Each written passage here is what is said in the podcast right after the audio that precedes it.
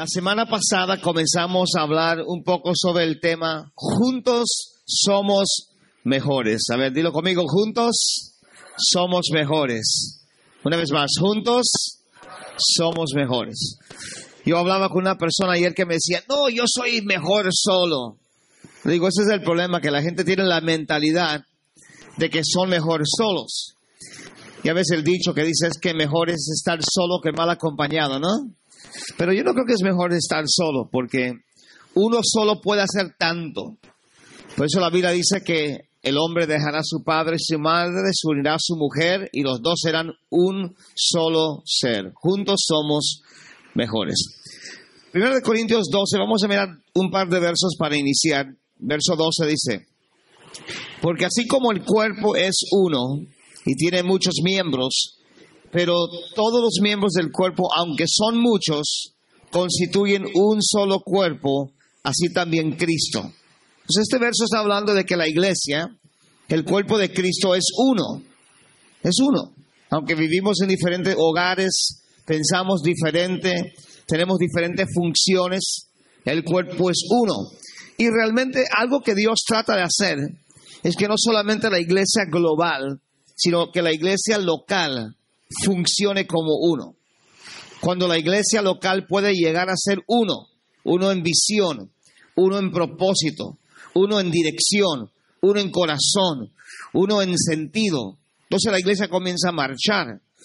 Y tristemente muchas veces no hay la unidad que debe haber, pero no porque Dios no quiere que estemos unidos, sino que a veces lo que cargamos del pasado, por ejemplo, no voy a hacer que levanten las manos, pero ¿cuántos no llegaron a la iglesia desconfiados? Miras a una persona y dice, no, ese va a ser igualito. Y a veces la gente no, no, se da cuenta que cuando la gente llega a la iglesia, el primero en la mira es el pastor. Uy, yo conocí un pastor una vez y me toma tiempo ganar la confianza de la gente, pero di conmigo, juntos somos mejores. Y Dios no quiere solamente que tú vengas a la iglesia, Dios quiere que tú seas la iglesia. Dios no solamente quiere que tú vengas a sentarte, Dios quiere que tú formes parte de la iglesia, que tú aprendas cómo hacer esa fusión de no ser uno que asiste, sino ser uno que promueve, uno que está ayudando a la iglesia a avanzar. Hay otro verso, si lo podemos mirar en Romanos 12, versos 4 y 5, dice así. Así como el cuerpo tiene muchos miembros, pero no todos los miembros tienen la misma función. Así nosotros, que somos muchos, somos el cuerpo de Cristo e individualmente miembros los unos de los otros. Entonces nos damos cuenta que la Biblia es muy clara y no solamente esos dos pasajes, que la iglesia debe ser uno, que la manera que Dios nos mira es como uno, que Él no desea que haya ninguna división, ninguna separación entre nosotros. Es triste porque a veces cuando en una iglesia hay grupos con diferentes pensamientos, uno jala para acá, otro jala para allá, no se puede alcanzar el propósito de Dios, que es alcanzar este mundo que está perdido. Eclesiastés capítulo 4, verso 9, lo miramos la semana pasada. Y para mí se me hizo bien curado ese verso porque esta versión tan clarita dice, dice, es mejor ser dos que uno porque ambos pueden ayudarse mutuamente al éxito. Si uno cae, el otro lo puede levantar o le da la mano a ayudarle. Pero el que se cae y está solo, ese sí que está en problemas. Del mismo modo, si dos personas eh, se recuestan juntos, pueden brindarse calor mutuamente. Pero ¿cómo hace uno solo para entrar en calor? Alguien que está solo puede ser atacado y vencido. Pero si son dos, se pueden poner de espalda con espalda y vencer. Mejor todavía son tres porque una cuerda triple no se corta fácilmente. Ahora, este verso es lo que miramos la semana pasada, ¿no? Cómo somos mejores juntos cuando uno cae en las batallas, cómo somos mejores juntos cuando estamos avanzando. Y dice algo muy curioso aquí, que podemos defendernos y podemos protegernos y podemos ayudarnos. Y realmente es lo que es la iglesia. La iglesia no está aquí para que se constituya de individuos, sino que aquí aprendamos a como tomar el mismo sentido, el mismo dirección, el mismo corazón de Jesús y podamos caminar como uno solo y sí podamos tener el éxito. Esta mañana yo quiero hablar un poquito sobre lo que es la unidad y lo que realmente la unidad puede hacer en nuestra vida. ¿no? Vamos a basarnos en Amós capítulo 3, verso 3, que dice, ¿cómo andarán dos juntos si no estuviesen de acuerdo? Dilo conmigo, ¿cómo andarán dos juntos si no estuvieran de acuerdo? En otras palabras, dos personas no pueden andar, no pueden lograr cosas grandes, no pueden ver el éxito, no pueden ver los cambios si están divididos. Ahora, tristemente, eso a veces pasa en partidos políticos, que puede ver una persona en el partido político que tiene su pensamiento, que tiene su ideología, que dice, bueno, yo quiero meterme al partido político, pero porque yo quiero promover mis ideas, y, ese, y esa persona no va de acuerdo con lo que el partido quiere hacer, entonces ahí empiezan los problemas en un partido político. Tristemente a veces en la iglesia pasa que de repente una persona quiere meter su pensamiento dentro de lo que se está haciendo. Ahora, yo sí creo que si tenemos buenas ideas nos ayuda a crecer, pero debemos entender que Dios está buscando la unidad. Entonces yo le voy a dar unos puntos esta mañana sobre la unidad. Número uno, la unidad es la idea de Dios. Eso de que seamos uno, eso de que funcionemos como uno, no es la idea del pastor. No es la idea de alguna persona, es la idea de Dios. Incluso si te das cuenta de Dios es Dios es trino, es espíritu, alma y cuerpo. Yo sé que mucha gente no entiende. Pastor, ¿cómo puede Dios ser tres? ¿Son tres dioses? No. Dios es uno, pero son tres personas. Dios Padre, Dios Hijo, Dios Espíritu Santo. Y si te pones a pensar un momento sobre la Trinidad, ellos nunca están en un desacuerdo. Tú no vas a ver al padre decir, hijo, haz esto, y que el hijo diga, no quiero, mejor yo hago esto. Y el Espíritu Santo diga, no, no, pero yo quiero hacer esto. No, ellos están en completa unidad. Nosotros podemos aprender la unidad viendo el modelo de Dios. Dios es uno. ¿Sabes que la palabra eh, en Deuteronomio 6.4, Deuteronomio 6.4, si quieres apuntar, es uno de los versos más clásicos de lo que es la, la cultura y la religión judía que dice, oye, oh Israel, Jehová tu Dios uno es. Y esa palabra es único, o otra versión dice, uno es, eh, significa que es uno en propósito, es uno en sentido, y es una palabra eh, plural pero unido. Por ejemplo, ¿cuántos le gustan el soccer, el fútbol? Levanta la mano. Todos los que le gustan el fútbol, ok. Imagínate que saliera a jugar México en la mundial, en el mundial de Rusia 2000, ¿qué es? 17, 2017.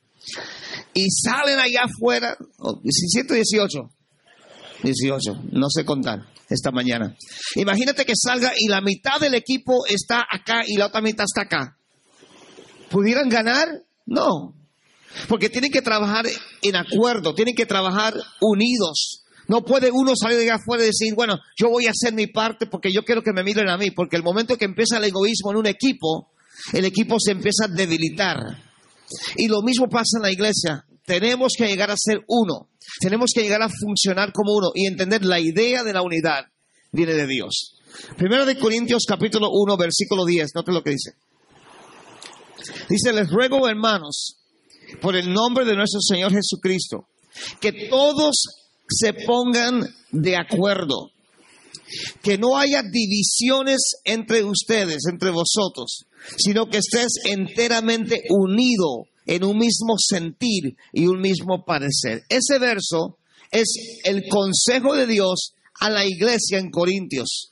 Porque decía, oigo que entre ustedes hay divisiones, hay separaciones. Si tú lees el capítulo 11, donde el apóstol Pablo comienza a hablar de la Santa Cena. Y en la iglesia había gente rica y había gente pobre. Y había gente, pues, más o menos. Y Pablo comenzó a hablar de a la iglesia diciendo, ustedes están bien mal. Algunos traen sus banquetes y otros que no tienen nada que comer y ustedes acá comiendo y los de acá no tienen nada. Están separados. Dice, hey, andan mal. Qué importante es que la iglesia tenga unidad. Dice ahí que seamos uno, que estemos enteramente unidos en un mismo sentir, en un mismo padecer. ¿Ves? Dios quiere que la iglesia tenga un sentir, un padecer. Y le digo una cosa, no es que tengas el sentir y el padecer del pastor, aunque el pastor es el ADN de la iglesia. Pero que tengamos el sentir de Dios. Eso de ir a ganar las almas perdidas no es idea del pastor, es la idea de Dios. Jesús murió para que los perdidos pudieran regresar a una relación con Él y escogió la iglesia para hacerlo. Ahora, si la iglesia, porque a veces hay gente en la iglesia que solo piensan en ellos. Ay, a mí me gusta ir a la iglesia, pero yo no voy a invitar a nadie. O a mí me gusta ir los domingos, pero yo no quiero ser parte de un grupo vida, de una célula. No, no tengo tiempo. Bueno, ¿qué está pasando ahí? No tenemos un sentir, no tenemos una dirección, no estamos trabajando en corporación y por tanto la iglesia no puede tener el crecimiento que Dios quiere que tenga y el impacto que Dios quiere que tenga. Vamos a leerlo una vez más. Les ruego, hermanos, y está Pablo suplicando que todos se pongan de acuerdo, que estén unidos que no haya divisiones entre ustedes, sino que estén enteramente unidos en un mismo sentir y en un mismo parecer. ¿Usted sabe por qué a veces hay falta de unidad? Si quieres apuntarlo, por orgullo, por la, la mentalidad del yo, cuando hay orgullo y una mentalidad que yo quiero sobresalir, que yo quiero que me vean a mí. No se ofende lo que le voy a decir, pero a veces la gente dice, bueno, es que yo voy a trabajar en mi ministerio. Bueno, perdón que se lo diga, pero aquí no hay mi ministerio. Aquí hay el ministerio. El ministerio. Dilo conmigo, el, el ministerio.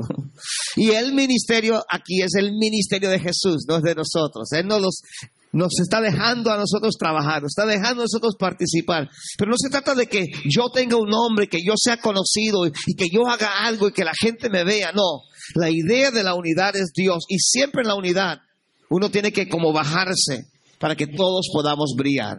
Digo conmigo, Dios quiere unidad. Segundo punto, la unidad trae bendición.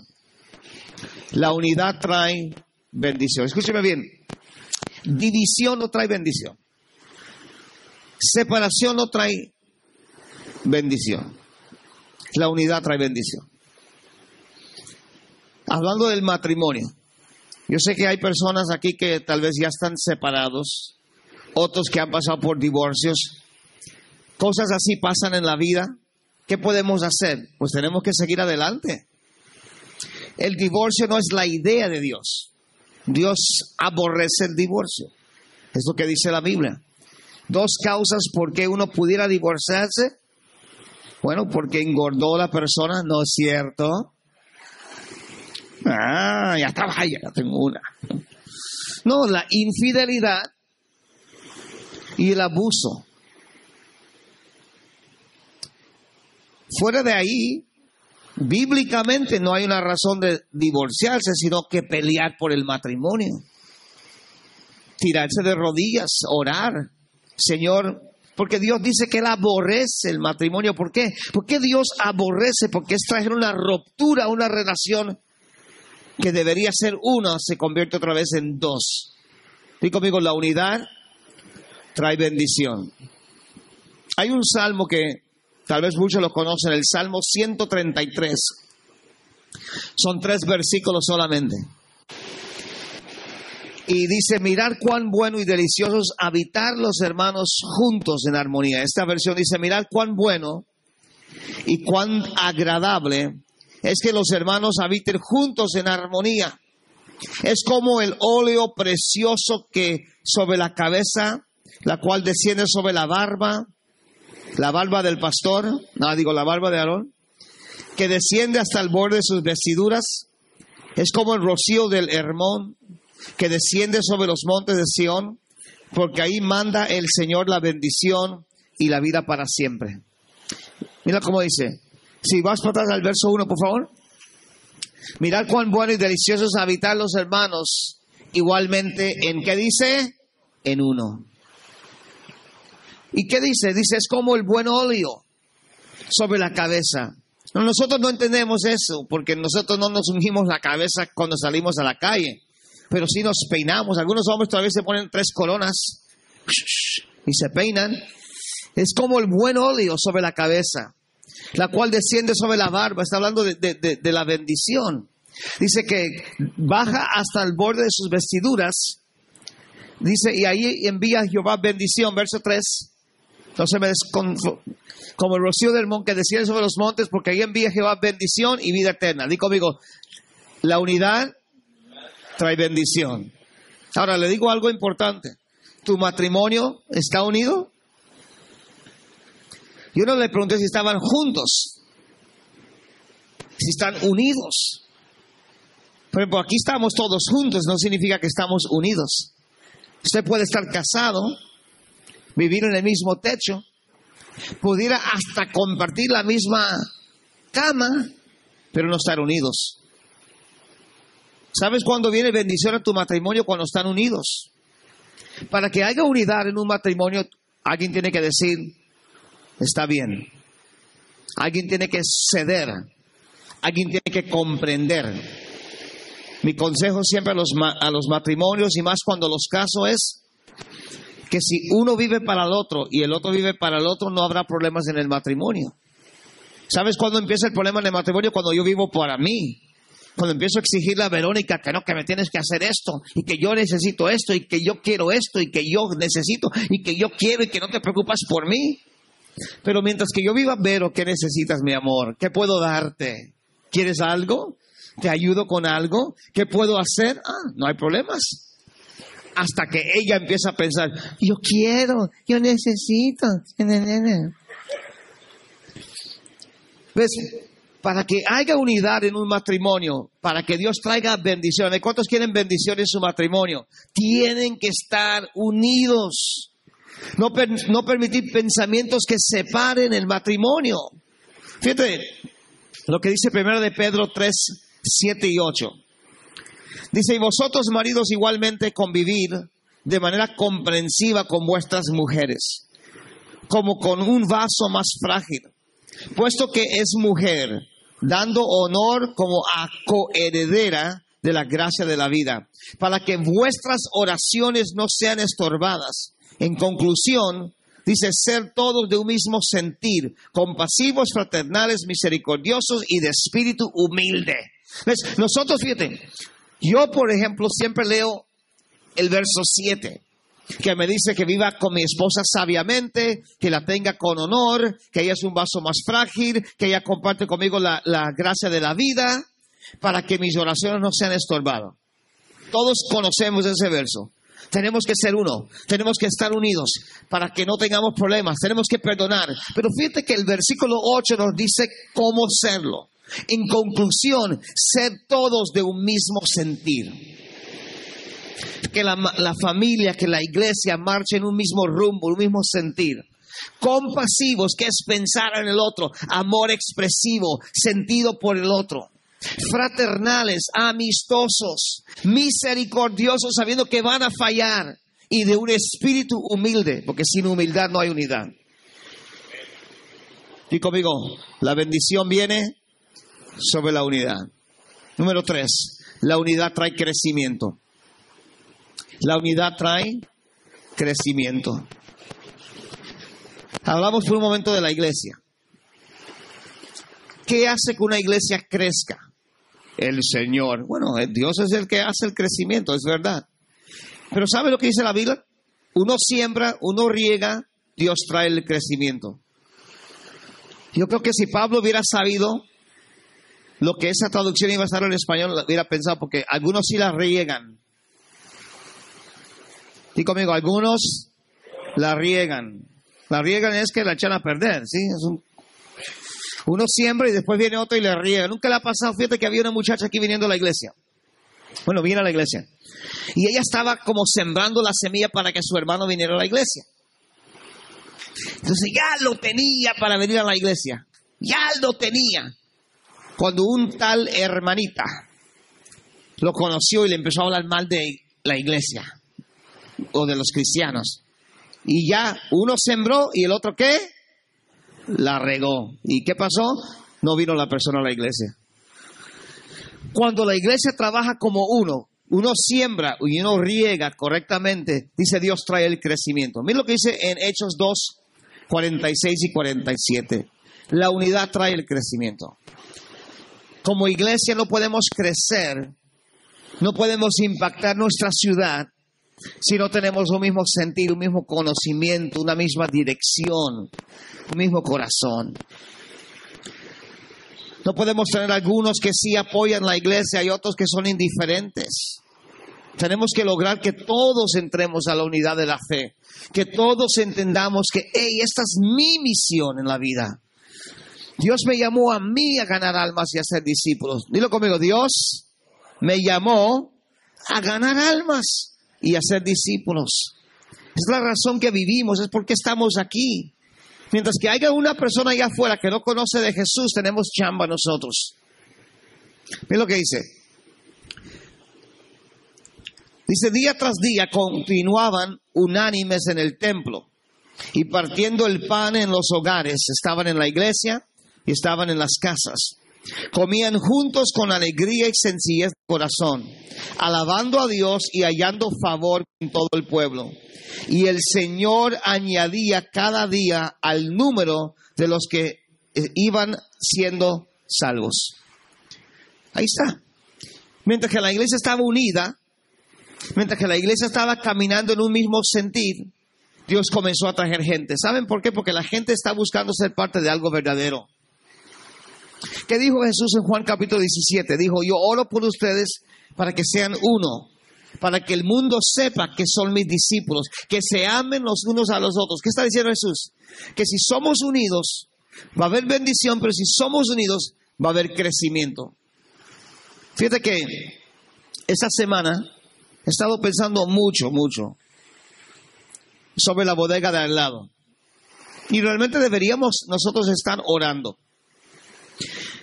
Eh, tenemos la oportunidad de rentar la bodega de al lado, que implicaría tirar esos muros que están ahí y engrandar la iglesia.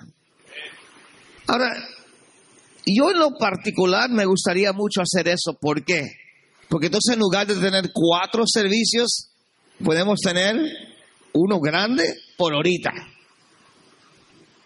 ¿Sí me entiende? Por ahorita, porque lo vamos a llenar y lo vamos a tener que abrir otro. Digo, no importa dónde estemos, no significa, ah, ya crecimos, ya paramos. No. Mientras que hay perdidos allá afuera, tenemos chamba. No estamos aquí para llenar un edificio. Pero bueno, yo predico cinco veces el domingo. A mí me gustaría si tumbamos esa pared predicar dos veces nomás el domingo. Una vez aquí, una vez en San Diego. So, si quieren apoyarme, ya saben qué hacer. Señor, provee el dinero. Pero sí lo hemos estado pensando. ¿Por qué? Porque tenemos un proyecto que es como, queremos hacer un centro, ¿cómo lo, llamaríamos? Un centro comunitario. Es lo que queremos hacer. Si pudiéramos rentar ahí, tener mesas, juegos, pesas, internet, abrirlo a la, a la comunidad, que los muchachos puedan tener un lugar sano de venir, que haga consejeros, que haga maestros. Digo, imagínate qué mejor cosa podemos ofrecer nosotros a la comunidad y completamente gratis. Amén. Pagado por los fieles de visión familiar. Amén. Si nos unimos podemos ver el crecimiento. Si nos unimos podemos ver el impacto en nuestra ciudad. Estamos planeando un evento para diciembre donde estamos esperando cuatro mil personas. ¿Cuántos creen que lo podemos hacer? Juntos podemos, pero imagínate, la semana que viene tenemos un evento. ¿Alguien sabe cómo se llama? Se llama Reset o Regresa a casa. Vuelve a casa. Aquí tengo mi invitación. ¿Cuántos tienen invitaciones? Levanta la mano ya. ¿Y ya están invitando gente? A ver, ¿cuántos ya invitaron gente? ¿Eh? ¿Y los demás qué, qué están esperando? Ya ves, juntos podemos, juntos somos mejores. Juntos podemos lograr grandes cosas. Solos no podemos. Es como dijo este Michael Jordan. Individuos ganan partidos. No queremos ganar un partido. Equipos ganan campeonatos. Queremos un anillo de campeonatos. Queremos un día pararnos delante de Dios y que diga, bien hecho, siervo fiel. En lo poco me fuiste fiel, en lo mucho te pondré. ¿Cuánto pueden decir amén? Juntos viene el crecimiento. Mira este verso, Colosenses capítulo 2, verso 19. Dice, pero no haciéndose a la cabeza. La cabeza es Cristo. Cristo es la cabeza de la iglesia. De la cual todo el cuerpo, nutrido y unido por las coyunturas y ligamentos, crece con el crecimiento que es de Dios. Pues la unidad, cuando estamos unidos, cuando nos hacemos a la cabeza, el cuerpo no tratando de hacer las cosas solo, vamos por dirección de Dios, obedecemos su palabra. Dice, va creciendo con el crecimiento que viene de parte de Dios. Digo conmigo, Dios quiere que la iglesia crezca. ¿Sabe usted lo que significa que la iglesia crezca? Que la ciudad cambie. Un hogar cambiado, la ciudad ya está cambiando. Cuando usted está aquí sentado, usted está ayudando que Tijuana sea un mejor lugar. Hace unos años me decía el dueño de la bodega de al lado, el dueño. Me decía, pastor, si un joven pudiera salir de aquí cambiado, no sabe usted qué bien me sintiera. Yo le digo, pues regálamela y yo haré que salen algunos jóvenes de aquí. Ah, no quería tanto. Pero sí me dijo, yo, como yo quisiera ayudar, cómo puedo apoyar. La iglesia tiene que entender que tenemos que cambiar este mundo. Y conmigo, ¿podemos cambiar el mundo si estamos unidos? Último punto. Bueno, son dos. Unidos podemos conquistar. Unidos podemos conquistar. No podemos conquistar solos. Juntos podemos. Ahora le digo una cosa. La Biblia nos enseña en muchos lugares, por ejemplo, Gedeón tenía un ejército. ¿Cuántos conocen la historia de Gedeón? Gedeón tenía un ejército de 32 mil personas. 32 mil. ¿Sabes lo que le dijo Dios? Tienes demasiados. Si ganas vas a decir que tú lo hiciste. Entonces dice, diles esto y que tiene miedo, que madrugue, que regrese. Bueno, se fueron ahí 10 mil hombres. Después dijo Dios, Gedeón, son muchos todavía, llévalas a las aguas, se los voy a probar por ti. Se quedó con 300. ¿Cuántos vieron la película de los 300? ¿Sabe dónde salió? De Gedeón. No, no, sí, es de Persia, pero ahí están los 300 regionales, son los soldados de Gedeón. Y Gedeón con 300 hombres ganó. ¿Por qué? Porque los 300 estaban unidos, estaban en un mismo sentir. Cuando tú miras la película de 300, ellos se ponían en, en posición de sus escudos, ¿se acuerdan? Y se tapaban. Y nada penetraba. Así debe ser la iglesia que estemos unidos, que nada malo pueda penetrar, que nada pueda afectar, que no afecte a mi compañero, que no afecte al pastor, que no afecte a mi líder. Cuando estamos unidos podemos conquistar. Mira este verso, Joel 2 del 7 al 9. Este verso es como leer una, una historia de una película. Y aunque usted no lo crea, la Biblia ha, sido una fuente de información para los cines, las películas. Joel 2, versos 7 al 9.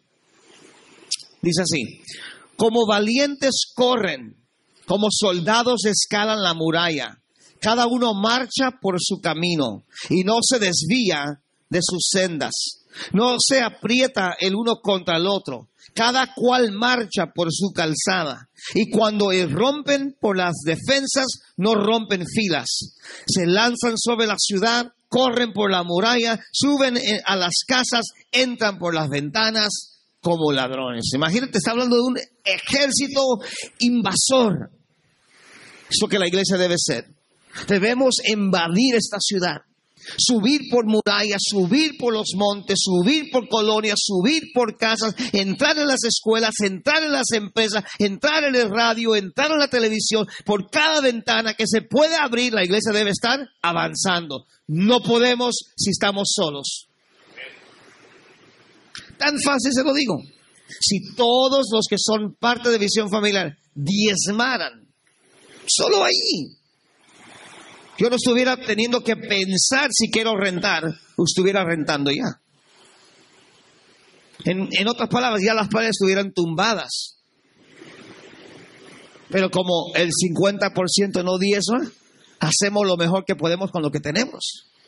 Pero si empezáramos ahí, si todos ustedes estuvieran en una célula, preparándose, estuvieron en el encuentro y fueron a la escuela de líderes y dijeron, sí Señor, aquí estoy pastor, vamos a hacer, vamos a ganar esta ciudad para Cristo. Ya lo hubiéramos hecho. Y tú crees, yo no soy importante, soy un cero a la izquierda. Bueno, si usted es un cero a la izquierda, ahí le va. muévase a la derecha. Amén. Así de fácil. Soy un cero. Muévase. Y ahora dice soy un cero a la derecha. Ahora, ahora cuento. De 1 a 10, de 10 a 100, de 100 a 1000, a 100 mil, a un millón. Digo conmigo, Tijuana nos necesita. Esta ciudad está lista. Este verso me gusta rápido. 1 Samuel 14, 6.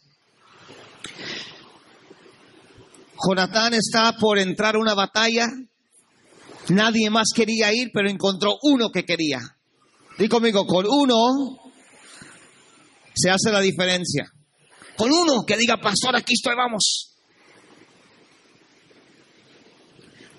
Jonatán dijo al joven que llevaba su armadura, ven, pasemos por la guarnición de estos incircuncisos. Quizás el Señor obre obrara por nosotros. Pues el Señor no está limitado. Uy, ahí pudiera quedarme. Siguiente verso, se quedaron atrás. Thank you. Pues el Señor no está limitado. Dilo conmigo, el Señor no está limitado. Hello. Dilo conmigo, el Señor no está limitado. Otra vez, el Señor no está limitado. Ok, ahí le va. Dios no está limitado, pero nosotros lo limitamos. Si yo hago mi parte, Dios puede hacer algo a través de mi vida. Si yo no hago nada, Dios está limitado. Pero dice, Dios no está limitado. No te, no te, no te notes. Ese verso puede decir, pues el Señor no está limitado a salvar y punto. Pero no dice eso. No dice el Señor no está limitado a salvar, dice el Señor no está limitado a salvar con muchos o con pocos. En otras palabras, no lo hace solo. ¿Necesita muchos o pocos? Necesita alguien. Porque para el Señor no está limitado a salvar con muchos o pocos. Y su escudero le respondió, ahí le va, ese es un excelente escudero. Haz todo lo que tengas en tu corazón, ve, pues estoy aquí contigo a tu disposición. ¡Wow! Eso es unidad. Me la arriesgo contigo. Rifémosla. ¿Quieres hacer un evento? Vamos a hacerlo. El dinero no sé dónde lo vamos a sacar, pero va a llegar. Tenemos que contratar a alguien, lo vamos a contratar. ¿Quieres el lugar más grande? Lo vamos a conseguir. Oye, si empezáramos a hablar así, en lugar de que no tenemos dinero,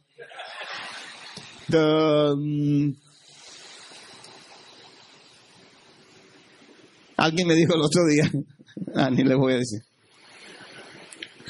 No vale la pena repetirlo. Termino con eso porque ya se me fue el tiempo. Juntos no nos pueden detener. Juntos, unidos, no nos pueden detener. ¿Sabes que si hay algo que Dios dice, wow, es la unidad? ¿Estás conmigo? ¡Wow! Come on, emociones un poquito. Si estuviera en el partido de los cholos, ¡ah! es el partido de Jesús. A ver, di conmigo, nada nos pudiera detener.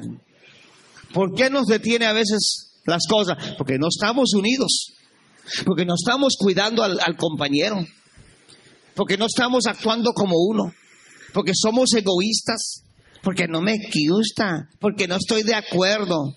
Déjame decir algo sin que nadie se ofende. Si estás por primera vez, por favor, no estoy hablando contigo de esto. Todo el mundo en la iglesia quiere democracia. ¿Sabes lo que es democracia? Vamos a votar. ¿Cuántos están de acuerdo? La iglesia no es democracia, la iglesia es teocracia. ¿Qué es teocracia? Es que Dios dice y nosotros tenemos que obedecer. Eso de ganar almas y hacer discípulos no es opcional, es el último mandamiento que Jesús nos dejó. Vayan por el mundo y hagan discípulos todas las naciones. Tengo que terminar. Dice Génesis 11:5. Y el Señor descendió para ver la ciudad y la torre que habían edificado los hijos de los hombres. Y dijo el Señor, he aquí son un solo pueblo y todos ellos tienen la misma lenguaje, lengua. Y esto es lo que han comenzado a hacer y ahora nada de lo que se propongan será, les será imposible. Note cómo Dios ahí dice que todo lo que ellos están pensando, lo que han comenzado, lo que han propuesto hacer, nada les será qué? Imposible. ¿Por qué? Porque eran de una misma lenguaje, eran de un mismo pensamiento, estaban actuando en una misma dirección, aunque lo que estaban haciendo estaba mal. Querían hacer una torre que llegara hasta el cielo. Dios paró la obra. Pero imagínate cómo Dios se siente cuando estamos unidos nosotros. Cuando estamos uno con el otro. Por ejemplo, la semana que viene vuelve a casa, reset. Tiene que estar llena la iglesia. ¿Y de quién depende? De nosotros. Yo estoy invitando gente. Yo estoy llevando invitaciones. Yo estoy llamando gente. Yo estoy mandando posts en Facebook. Estoy haciendo mi parte. Haz su parte.